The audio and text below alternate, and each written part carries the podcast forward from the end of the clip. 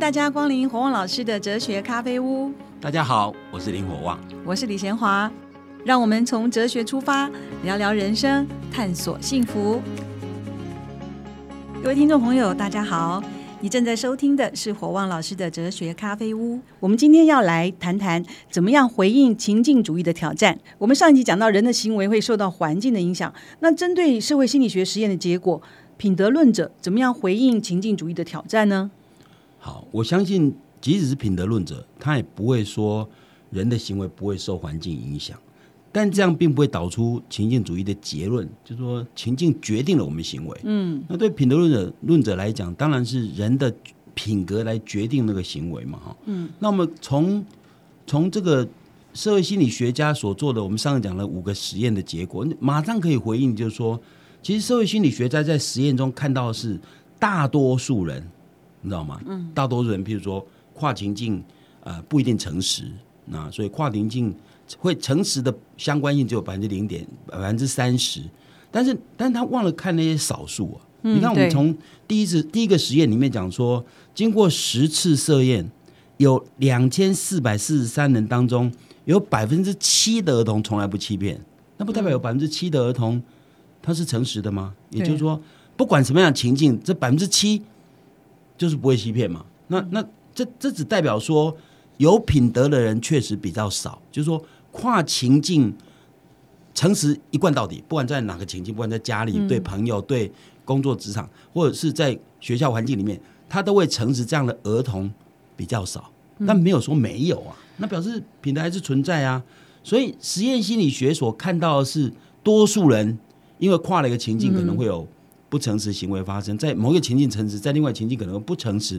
但我们如果从品德角度来看的话，那品德论者会说，那有百分之七从头到尾都。都诚实，所以它不是虚幻的，对不对？对，所以它不是虚幻的原因，是因为我我们可以看到人数很少，那这其实蛮符合我们日常生活里的状态。我们日常生活里面真正从头到尾都非常诚实的，也是少数啊，对不对？我们有些人会在某些情境会说谎，在某些情境会诚实，但你说每一种情境都说都诚实的人，其实本来就不是很多，所以表示这蛮符合我们老师的看法。另外一个实验就是有关。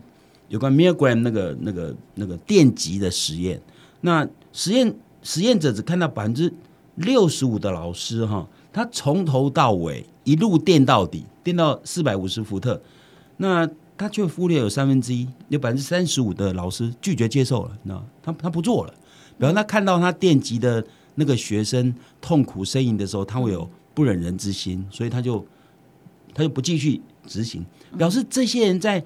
那么强大的压力之下，尤其是实验者跟实验者是权威嘛？因为实验者是是社会权威，他有一定的学术影响力。然后告诉他说：“你要继续，你要继续，继续，你非继续不可。”在这样的压力之下，他还是不服从嘛？比如他如果不是有很仁慈的品德，他他显然不会不会这样做哈。那所以当代学者有个学者叫 Robert Adams，他说：“事实上，你如果仔细再看第二次世界大战期间。”那个纳粹在屠屠杀犹太人，有多少感人的故事发生啊？嗯，也许环境的压力会使得他屈服于环境，这这是应该理解。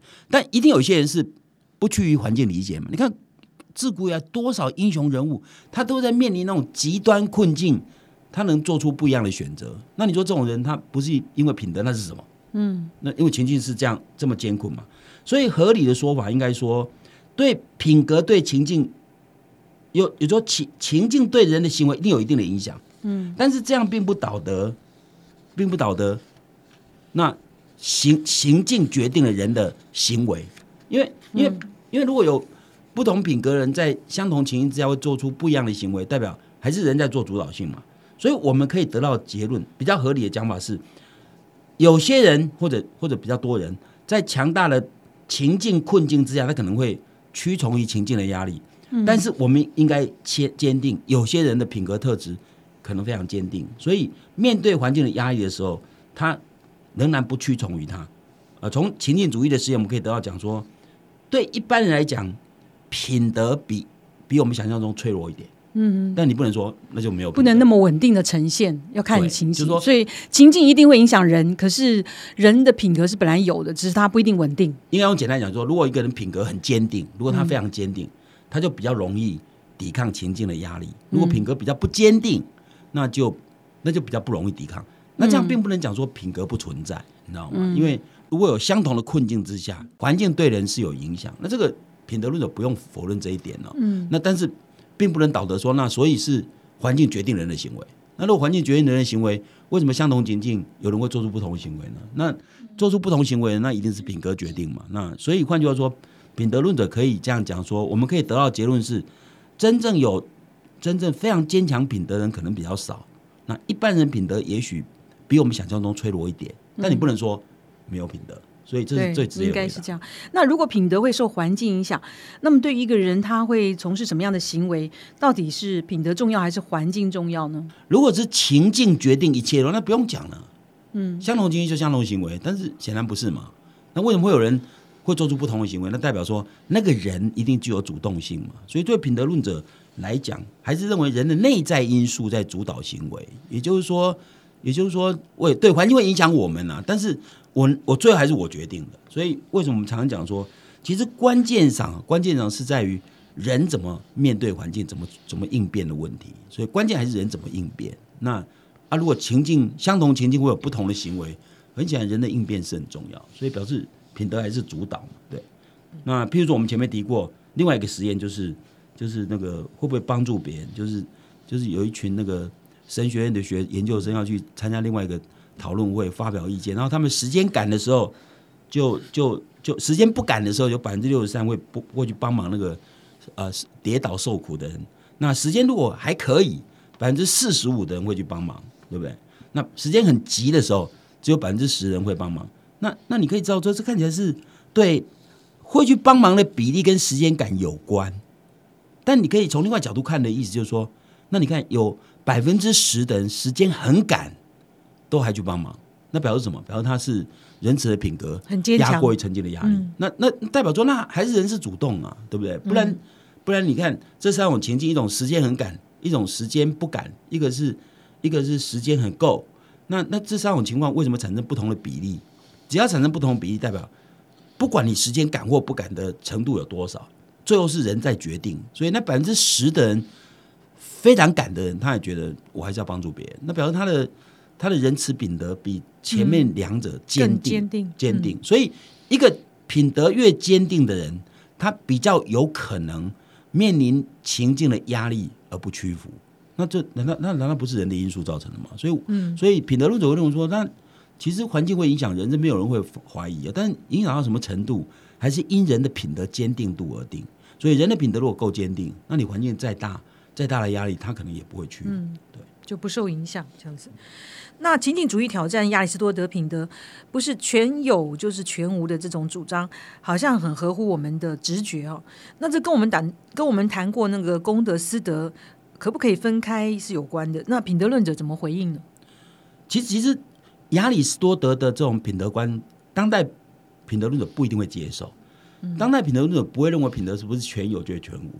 所以，当代品德论者，我们我们上礼拜提到，有人认为说品德其实可以从另外角度看，就是。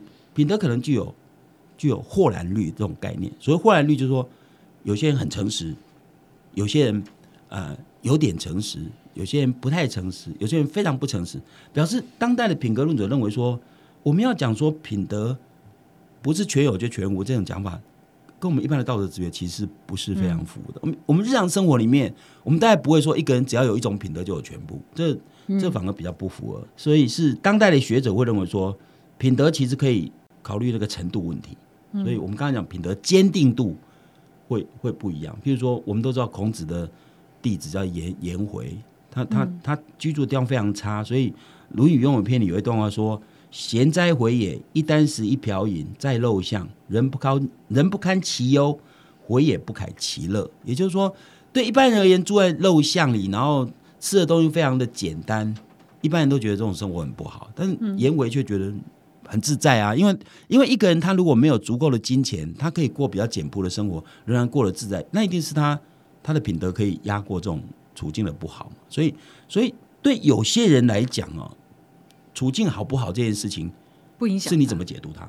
嗯，所以所以如果是有人对处境不好可以过去，和可以泰然自若，代表他可能他的品德嗯是比较坚定的，所以比较不会受那个影响。所以，所以，所以换句话说，那如果我们讲那一般人呢？一般人大概就在中间了哈。我们我们讲，如果接近圣人的人，大概品德应该一百分坚定了哈。但是，但是你知道吗？一般人大概没有没有到一百分嘛。所以为什么会有豁然率这个概念？意思就是说，那当代学 Adam Smith 就讲啊，叫叫 Robert Adams，他就讲说，我们不能用百分之百诚实、百分之百勇敢、百分之百正义要求人说，哦，你要做到百分之百才叫有品德，那这样这样就会很难哈。所以，所以换句话说，我们确实可以容忍某些品德的宽松度，就是说，一个人如果在某一个场合里面讲实话，另外场合可能不讲实话，我们我们不能一直说这个人就是不诚实。主要是我们用“诚实”这个字，如果用那么严格的话，那大概这些字、这些品德的德目都可以从字典里取消，因为大概没有人可以做到百分之百。不止没有人在某一种德行做到百分之百，我们也大概也不可能要求一个人是又慷慨又勇敢又诚实又正义又仁慈，嗯每一完种都有。这这那大概圣人才有嘛。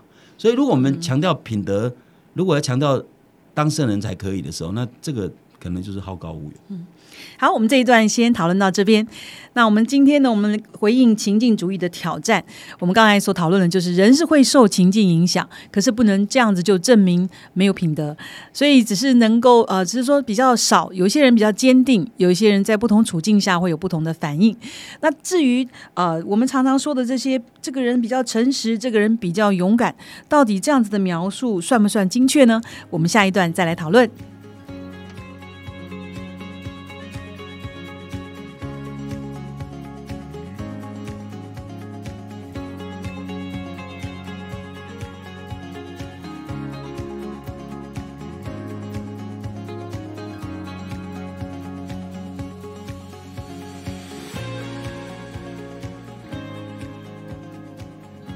欢迎回到火旺老师的哲学咖啡屋。我们上一段谈到到底怎么样回应情境主义的挑战，也讲到到底我们说一个人诚实或勇敢，这种用语算不算精确呢？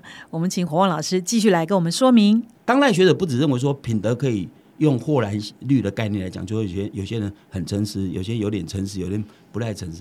品德可以用主见的概念来谈。嗯，所谓主见的概念，就是我们我们通常说一个人诚实，好像说他在任何地方都诚实，其实不见得。嗯，所谓主见的概念，就是说，如果一个人他在某个情境里面诚实，在另外情境不诚实，我们就说他他在那个诚实那个情境里面，至少至少具有诚实这个品德的主见。所谓主见就跟零主见了，比如说我们如果我们如果买车哈，啊车子坏了，我们可以去啊啊，比如某个火星塞坏了，我们去买一个火星塞来来换上去。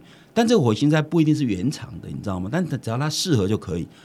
也就是说，主见的概念代表说，一个人如果他在某种情境或在某种领域里面，他所做的行为合乎品德的一些要求，在另外情境里面不符合，我们会觉得说啊，至少他有一点点主见。比如举个例子，比较容易理解啊。比如说，比如说有一个修车工人，他是对顾客非常诚实，他不会觉得他不会乱赚人家钱。比如说，他跟顾客讲说这个零件该换的时候就是该换，他绝对不会说不该换，说哦你这可能要换掉哦，他不会这样，他对顾客非常非常诚实。那但是这样的人对顾客，用简单的讲法就是他他恪守职业伦理，就在这职业上他很合乎当一个修车工人应该有的本分。你知道有些修车厂他就乱敲竹杠嘛，那不应该修他也叫你修嘛。那假设这个工人他对他对这个顾客他非常非常诚实，或者像一个商人，他可能跟他做生意的时候，从来都是非常非常正直，那他也他也不耍诈，对不对？那我们说这种人在诚实这件事情上至少有一定的主见，那主主见就零主见了，他至少有个有个成分嘛，构成构成诚实一个成分。嗯，但这个人有可能对他太太不忠，或者对他太太不诚实，譬如他去外面喝酒啊、聊天、花花天酒地啊，回家跟他太太说我去我去跟朋友聊聊事情，这显然是说谎嘛。但你想，一个在职业伦理上会诚实的人，会对太太说谎，你会觉得他不诚实吗？如果我们说他不诚实，又不太对，对不对？因为他在他在职业伦理里面，他在对对汽车修理的时候，他很诚实嘛。那他对太太不诚实，有有可能认为说啊，省得回家吵架嘛。你就跟他讲说，明天去喝花酒，就跟他讲说啊，没有跟朋友去打高尔夫球了。比如说，我现在讲的意思就是说，他也许觉得这样可以可以省了家庭纠纷，也说不定哦。那那可是显然是不诚实嘛。所以简单讲就是说，当代学者认为说，一个人只要在某个领域具有诚实的那个元零件，那他具有诚实的一块。所以要构成诚实，其实可能加上情境，可能加上特殊处境。所以我们讲一个人诚不诚实，这讲法太笼统。为什么？因为他有可能在某些部分很诚实。可是我们呃，我记得黄老曾经提过一个例子，就是在法国他逃票，就是被抓到三次以后呢，将来在人家的公司里面是永不录用。那在欧洲，他们也认为你在学生时代不诚实，我公司怎么敢用你？那这种就是说，当你在这个领域不诚实，那个领域诚实，好像没有办法分得那么清，然后一般人也不会接受你可以这样子转档，因为有些品德跟有些品德之间是有连结的，但有些跟品德跟有些品德不见得有连结。那譬如说。譬如说，仁慈跟慷慨应该是连结。如果一个仁慈人，应该会比较慷慨，对不对？嗯。可是仁慈或者是慷慨跟正义，或仁慈跟正义，不见得有那么大连结。比如说，我经常举正言法师啊、陈树菊女士都非常非常仁慈，但他们对正义这个德目前还没有那么明显的出现，你知道吗？所以我们有时候会要知道说，假设今天我我搭车会逃票，跟公司可能会干坏事，这会相关。你知道吗？因为公司是也是公家的资源，逃票就是占公家资源的便宜嘛。那如果公司你可能会占公家资源便宜，这会比较相关。但是，但是我刚刚讲说，修车工人对对顾客非常诚实，跟回家会欺骗他太太，这可能是两个比较不一定相关的领域。那再举个例子哦，为什么讲主见这个概念？有人在身体上非常勇敢，譬如说面对那个小孩子掉到水里面去，他可能勇敢跳下去救人。可是面对老板。老板如果做错误的决定，他可能不敢挑战。有这种人哦，有这种人是叫做身体上勇敢，但是道德不一定勇敢，道德不一定勇敢。面临或是面对权威，对，有时候他不一定勇敢。所以你看，很多人在某些情境他会表现出很勇敢的样子，但另外一个情境他就缩头乌龟。比如说，因为在公共领域里面，说不定面对自己的长官，他他长官错误他不敢讲哎，你知道吗？其实长官错误要敢讲，他可能自己做错，他很勇敢认错。我们讲说，一个人如果认承认自己错误是勇敢的表现，但老板做错他不敢讲哎，很多这种人呢。那你说这个人是勇敢还是不勇敢？我们只能说，我们通常用“勇敢”这个词，概括性太太多领域，你知道吗？我们我们如果要细分，代表说其实品德很复杂，你知道吗？你不能只说一个人诚实，一个人正义，一个人勇敢，这样讲太简单，你知道吗？因为有时候要看他在。哪个处境？所以为什么叫主见的概念？就是说，他可能在某个处境里面，他会展现出某些品德的特质；在另外处境，他可能就不会展现出来。那我们不能说，那他曾经展现过，只要一次不展现，或其他领域不展现，我们就说他没有品德的特质。我们不应该这样讲，应该说他有点原件吧，哈，就像有点有点零件嘛。我们期待一个人完全诚实、完全勇敢、完全正义，一百分，这几乎是不太可能。所以实际生活里面。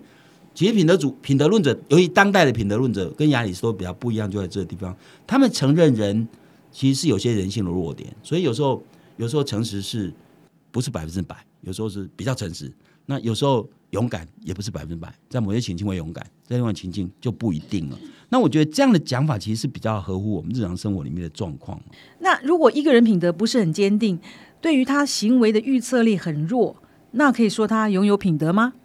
好基本上，我们前面情境主义的挑战就是说，一个人在跨情境里面的行为，其实相关性只有零点三，也就说零点三就代表说，呃，他们测试的孩童说，在这个情境里面说实话，另外一个情境说实话的可能性只有百分之三十。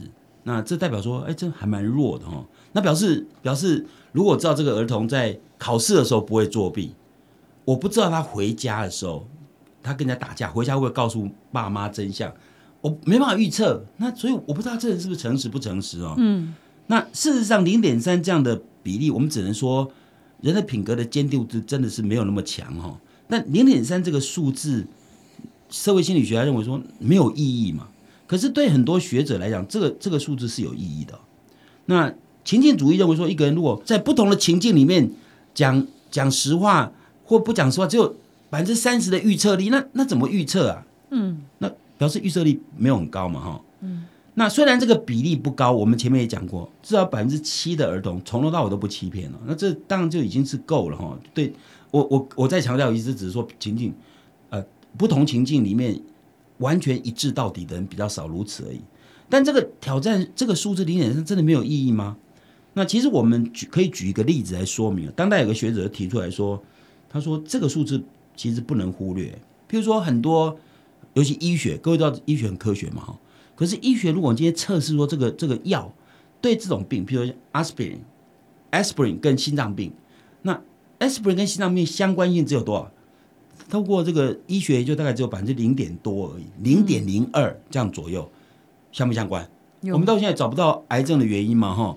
如果今天我知道有一个东西对治癌可以可以治疗癌症的几率有百分之二十，重不重要？重要，非常重要，非常重要。所以你要知道，虽然百分之三十看起来是很少，但如果用在科学上，因为医学里面到现在我们在摸索很多事情，那那那这个数其实够高，你知道吗？再举一个例子，其实其实当代学指出一个例子，他说拿棒球做比例了，美国的大联盟哦，我们知道大联盟。我我我们知道一个打击手，打击率如果超过三成，就叫强打者。嗯，所以所以事实上，在在这个这个学者指出说，有一个人叫做 Bob Walker，他是打击能力几乎是大联盟里面最伟大的打击手。他打击率多少呢？一生的打击率哦，零点三四四。那另外一个一般认为说是打击率很弱的一个，哦，我刚刚讲错，应该是 Ted Williams。Ted Williams 的打击率是零点三四四，一般认为这是非常伟大的打击手。另外一个打击率很差，叫叫 Bob Walker，这个人他的打击率多少？他打击率是零点二零零，所以他们两个人打击率差距是零点一四四。哎，零点一四四只有百分之十四哦。如果今天第九局下半二出局，要找一个人代打，你会找谁来代打？你会说啊，那零点三四四跟零点二，那差距只有一点点嘛，找谁都一样吗？大概只有笨蛋才会找乌克，那任任何人都会一定会找 Williams，因为因为他打局零点三四四，所以零点三四四跟零点二差距只有零点一四，零点一四四。可是对大联盟来讲，这个数据不止很重要，而且那个薪水不知道差多少倍，你知道吗？可见这个。零点三这个数字其实不是一个很小的数字哦，也就是说，也就是说，我们如果今天举个例子来讲，更容易表现这个状况嘛。假设我们今天知道啊，小张在考试作弊这件事情对我们有没有用？有。这虽然说小张在考试作弊，如果小张问他说：“小张，如果我们今天给他一个募款箱，他会不会拿钱？”按照社会心理学的实验研究。从小张考试作弊，跟他会从募款箱里拿钱，这是这是两个不同情境哦。它的相关比例只有不到百分之三哦，不到百分之三十哦。那我们如果今天有要要办也有会要有个募款箱，我们找小张来吗？不会，应该不会，因为因为这个他在跨情境，虽然考试作弊跟跟这个会不会从募款箱拿钱是两个不同的情境。相关性只有百分之三十，最高只有百分之三十。可是我们还认为说，我下次如果要找一个人，我还是找找别人好了，因为我知道那个人没有做考试做过弊。所以，比方说，即使跨情境的相关性只有两零点三，对我们一般人来讲，我们会很在乎。再举个例子啊，其实其实这是我们社会面临一个很重要的问题啊，就是说，比如说更生人的问题。嗯，各位更生人，他可能他可能判个刑，比如小偷啊，或者是。啊，小小的犯错，比如跟人家打架，然后他在出狱以后，如果他的记录是公开的，我们知道现在为了保护更生人，有些未成年人的更生记录，嗯，通常都不会不会泄露。但如果是成年人，他他是他是会在的哈。啊，如果你是一家私人公司老板，你会用这个更生人吗？还是会担心？对，一般人还是会担心。所以我现在讲的一说，除非这个公司的老板对这更生人的过去的背景。非常了解，甚至对他的家庭、对他的转变是非常清楚。否则，一般人去应征的时候，如果你是更生人，一般人会不太相信。所以表表示品德有一部分是是相关的。那有些品德可能跟人没有相关。如果今天你是你是你是因为争风吃醋，跟跟跟这个情敌打架，那你将来出被抓去关出来以后，也许找工作比较不相关，因为这个争风吃醋打架跟那个 跟那个去工作会不会会不会？偷鸡摸狗可能比较不相关，但有些是相关的。所以换句话说，换句话说，那无论如何，即使预测力很低，但是我们仍然觉得还是有一定的参考力，对不对？所以说，所以小张如果考试作弊，对啊，将来我们要要不要用它来照顾木管箱这件事情，我们会犹豫。如果刚刚所说的更生人如果出狱哦，如果他的如果他犯的罪，如果他犯的罪是杀人或者是诈欺，那我们公司会用他的可能性就会比较低，因为这些东西相关，你知道吗？所以，所以换句话说，其实零点三这件事情还是蛮贱、蛮重要的。那即使预测力很低，即使预测力很低，所以从这个角度来讲，即使预测力很低，我们还是觉得人的因素很重要。所以，所以我刚刚讲，不同的环境，有人完全诚实，有人会不诚实，那表示是人的因素还是很重要嘛？所以，其实品德论者没有必要否定。情境对人行为的影响，但品德论只要说，但是最后决定还是在人，所以是人解读这个情境，不是情境决定了人。那这样还是品德是主动的因素比较多，所以还是品德决定行为，而不是环境。嗯，所以他当一个公司的主管，他想要用跟圣人的时候，如果他当时比如说为了有人欺负他妈妈，他打打了对方，打伤了，那跟贪污就没有关系，他就比较敢用他。对，所以我讲的就是说人的行为。跟哪个品格有相关？有些这样的行为可能跟公司贪污就不相关。嗯，所以他为了妈妈打人抓去关，当然没有人说那就是贪污。所以有些品德会比较相关，有些品德实际上是不相关。所以你不能因为一个人的行为所展现的某种可能是品德的缺失，你就认定他所有的品德都有有问题。嗯，对不对？搞不好我们会认为说他为了妈妈打伤人，我们觉得这还蛮孝顺的，你知道吗？那孝顺的人是最最善良的，你知道吗？有人会这样认为。所以换句话说，其实这证明说，其实哦。品德不是那么容易，而且我们不能说有有一种品德就有全部这样，所以对我们人会受情境影响，因为人真的是人哦。所谓人是真的是人，说人其实有理性有欲望，那有欲望就可能受到诱惑，那情境可能是一种诱惑，所以你有可能会被诱惑。但有些人对某些诱惑比较比较容易被诱惑到，有些比较不容易，所以真的是因人而异。但无论如何，还是人的品格的坚定度可以决定他会不会受情境所主导。对。那我们今天知道，一般啊，一般人道德直觉的说法是说，哦，品德是需要不断修炼的啊。然后有修炼越高的，表示他品德有高低。像光谱，它不是全有或全无，所以品德比较高的、比较坚定的，比较不容易受环境影响啊。所以虽然环境会影响人的行为，但只是证明说，品德因为修炼而因人而异。有些人容易被环境左右，有些人不会。我们下一回合再来继续来挑战。欢迎收听，拜拜。